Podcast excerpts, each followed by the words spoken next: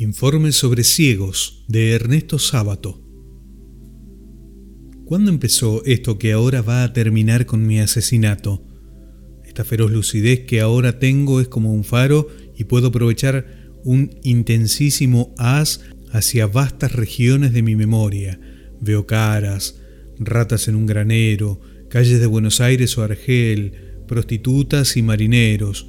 Muevo el haz y veo cosas más lejanas, una fuente en la estancia, una bochornosa siesta, pájaros y ojos que pincho con un clavo, tal vez ahí.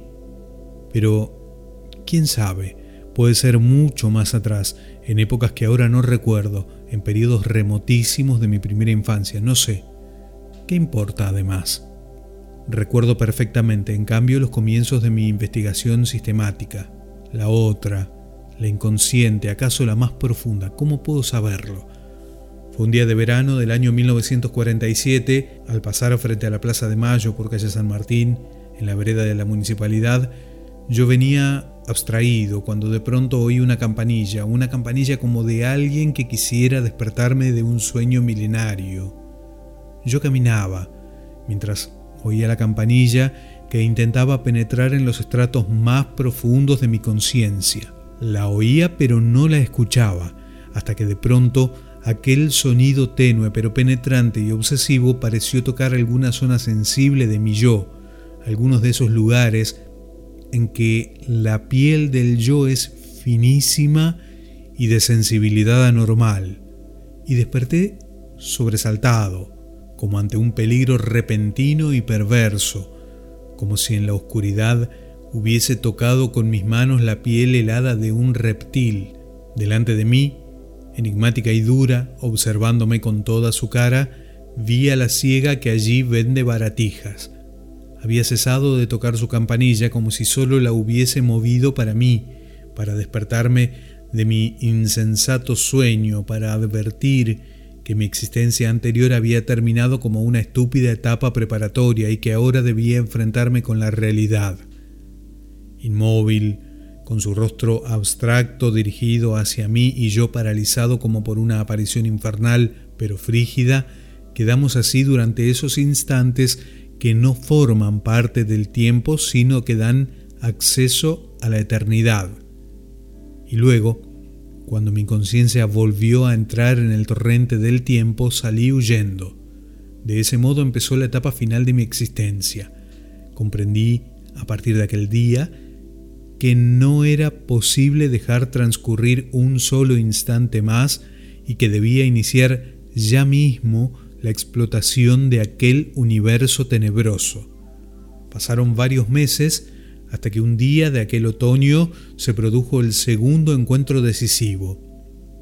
Yo estaba en plena investigación, pero mi trabajo estaba retrasado por una inexplicable abulia, que ahora pienso era seguramente una forma falaz del pavor a lo desconocido. Vigilaba y estudiaba a los ciegos, sin embargo. Me había preocupado siempre y en varias ocasiones tuve discusiones sobre su origen, jerarquía, manera de vivir y condición zoológica. Apenas comenzaba por aquel entonces a esbozar mi hipótesis de la piel fría y ya había sido insultado por carta y de viva voz por miembros de las sociedades vinculadas con el mundo de los ciegos, y con esa eficacia, rapidez y misteriosa información que siempre tienen las logias y sectas secretas, esas logias y sectas que están invisiblemente difundidas entre los hombres y que, sin que uno lo sepa y ni siquiera llegue a sospecharlo, nos vigilan permanentemente, nos persiguen, deciden nuestro destino, nuestro fracaso y hasta nuestra muerte cosa que, en grado sumo, pasa con la secta de los ciegos que, para mayor desgracia de los inadvertidos, tienen a su servicio hombres y mujeres normales. En parte, engañados por la organización, en parte, como consecuencia de una propaganda sensiblera y demagógica y, en fin, en buena medida, por temor a los castigos físicos y metafísicos que se murmura reciben los que se atreven a indagar en sus secretos. Castigos que, dicho sea de paso, tuve por aquel entonces la impresión de haber recibido ya parcialmente y la convicción de que lo seguiría recibiendo en forma cada vez más espantosa y sutil, lo que sin duda, a causa de mi orgullo, no tuvo otro resultado que acentuar mi indignación y mi propósito de llevar mis investigaciones hasta las últimas instancias. Si fuera un poco más necio, ¿Podría acaso jactarme de haber confirmado con esas investigaciones la hipótesis que desde muchacho imaginé sobre el mundo de los ciegos, ya que fueron las pesadillas y alucinaciones de mi infancia las que me trajeron a la primera revelación? Luego, a medida que fui creciendo, fue acentuándose mi prevención contra esos usurpadores, especie de chantajistas morales que, cosa natural, abundan en los subterráneos, por esa condición que los emparenta con los animales de sangre fría y piel resbaladiza que habitan en cuevas, cavernas, sótanos, viejos pasadizos, caños de desagües, alcantarillas, pozos ciegos, grietas profundas, minas abandonadas con silenciosas filtraciones de agua y algunos de los más poderosos en enormes cuevas subterráneas a veces a centenares de metros de profundidad, como se puede deducir de informes equívocos y reticentes de espeleólogos y buscadores de tesoros, lo suficiente claro, sin embargo, para quienes conocen las amenazas que pesan sobre los que intentan violar el gran secreto. Antes, cuando era más joven y menos desconfiado, aunque estaba convencido de mi teoría, me resistía a verificarla y hasta a enunciarla, porque esos prejuicios sentimentales que son la demagogia de las emociones me impedían atravesar las defensas levantadas por la secta, tanto más impenetrables como más sutiles e invisibles, hechas de consignas aprendidas en las escuelas y los periódicos, respetadas por el gobierno y la policía, propagadas por las instituciones de beneficencia, las señoras y los maestros. Defensas que impiden llegar hasta esos tenebrosos suburbios donde los lugares comunes empiezan a ralear más y más y en los que empieza a sospecharse la verdad. Muchos años tuvieron que transcurrir para que pudiera sobrepasar las defensas exteriores y así paulatinamente, con una fuerza tan grande y paradojal, como la que en las pesadillas nos hacen marchar hacia el horror, fui penetrando en las regiones prohibidas, donde empieza a retinar la oscuridad metafísica, vislumbrando aquí y allá, al comienzo indistintamente como fugitivos y equívocos fantasmas, luego con mayor y aterradora precisión todo un mundo de seres abominables, ya contaré cómo alcancé ese pavoroso privilegio y que después de años de búsqueda y de amenazas pude entrar en el recinto donde se agita una multitud de seres, de los cuales los ciegos comunes son apenas su manifestación menos impresionante. Recuerdo muy bien aquel 14 de junio, día frígido y lluvioso. Vigilaba el comportamiento de un ciego que trabajaba en el subterráneo a Palermo, un hombre más bien bajo y sólido, morocho, sumamente vigoroso y muy mal educado. Un hombre que recorre los coches con una violencia apenas contenida, ofreciendo ballenitas entre una compacta masa de gente aplastada. En medio de esa multitud, el ciego avanza violenta y rencorosamente con una mano extendida donde recibe los tributos que con sagrado recelo le ofrecen los infelices oficinistas mientras en la otra mano guarda las ballenitas simbólicas, pues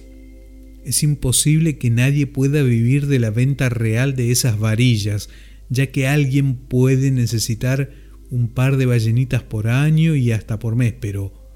nadie, ni loco ni millonario, puede comprar una decena por día. De modo que, como es lógico y todo el mundo así lo comprende, las ballenitas son meramente simbólicas, algo así como la enseña del ciego, una suerte de patente de corso que los distingue del resto de los mortales, además de su célebre bastón blanco. Vigilaba, pues, la marcha de los acontecimientos, dispuesto a seguir a ese individuo hasta el fin para confirmar de una vez por todas mi teoría. Hice innumerables viajes entre Plaza de Mayo y Palermo, tratando de disimular mi presencia en las terminales porque temía despertar sospechas de la secta y ser denunciado como ladrón o cualquier otra idiotez semejante en momentos en que mis días eran de un valor incalculable.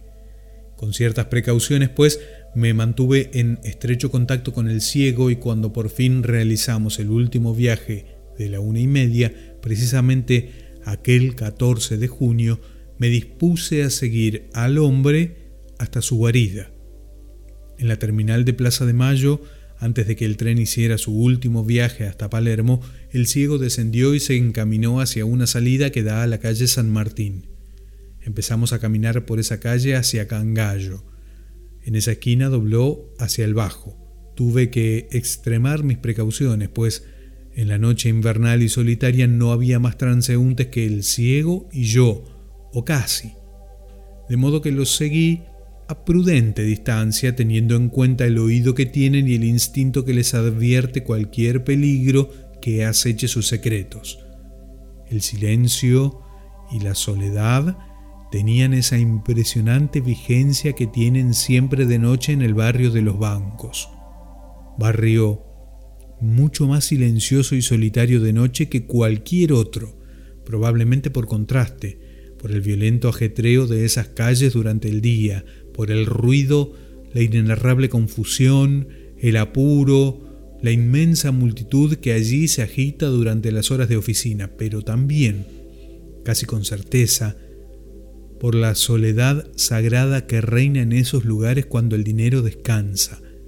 Una vez que los últimos empleados y gerentes se han retirado, cuando se ha terminado con esa tarea agotadora y descabellada en que un pobre diablo que gana cinco mil pesos por mes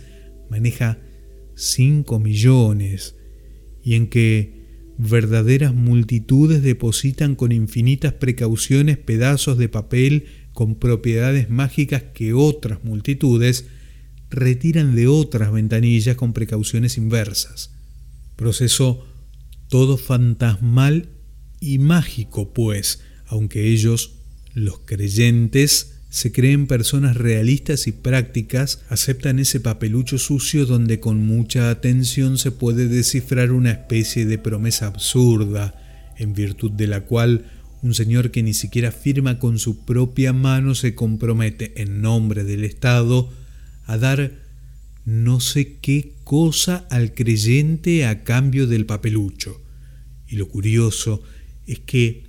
a este individuo le basta con la promesa, pues nadie que yo sepa jamás ha reclamado que se cumpla el compromiso, y todavía más sorprendente, en lugar de esos papeles sucios, se entrega generalmente otro papel más limpio, pero todavía más alocado, donde otro señor promete que a cambio de ese papel se le entregará al creyente una cantidad de los mencionados papeluchos sucios algo así como una locura al cuadrado, y todo en representación de algo que nadie ha visto jamás y que dicen yace depositado en alguna parte, sobre todo en los Estados Unidos, en grutas de acero, y que toda esta historia es cosa de religión, lo indican en primer término palabras como créditos y fiduciario. Decía pues, que esos barrios, al quedar despojados de la frenética muchedumbre de creyentes en horas de la noche, quedan más desiertos de gente que ningún otro, pues allí nadie vive de noche, no podría vivir en virtud del silencio que domine de la tremenda soledad de los gigantescos halls de los templos y de los grandes sótanos donde se guardan los increíbles tesoros. Mientras duermen ansiosamente con píldoras y drogas, perseguidos por pesadillas de desastres financieros, los poderosos hombres que controlan esa magia. Y también por la obvia razón de que en esos barrios no hay alimentos.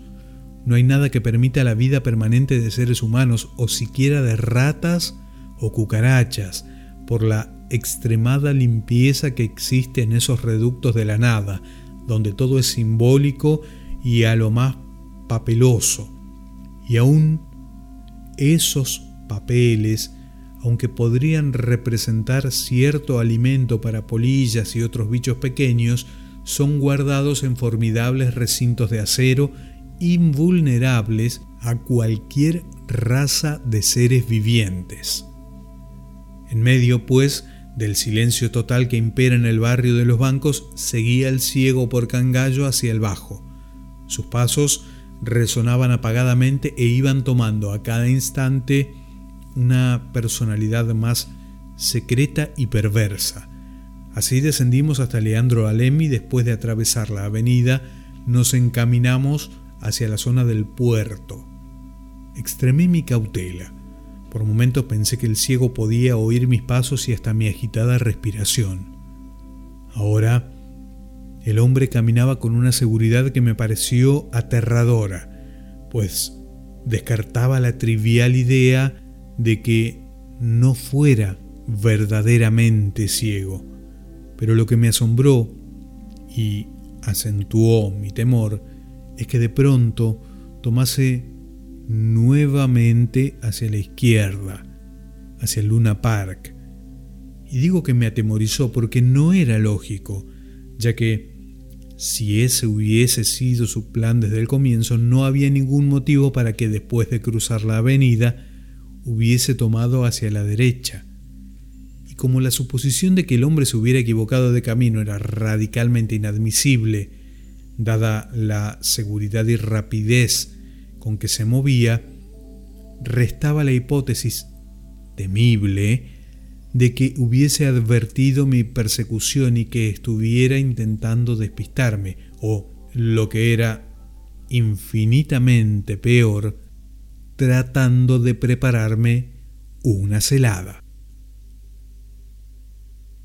De Ernesto Sábato, Informe sobre ciegos.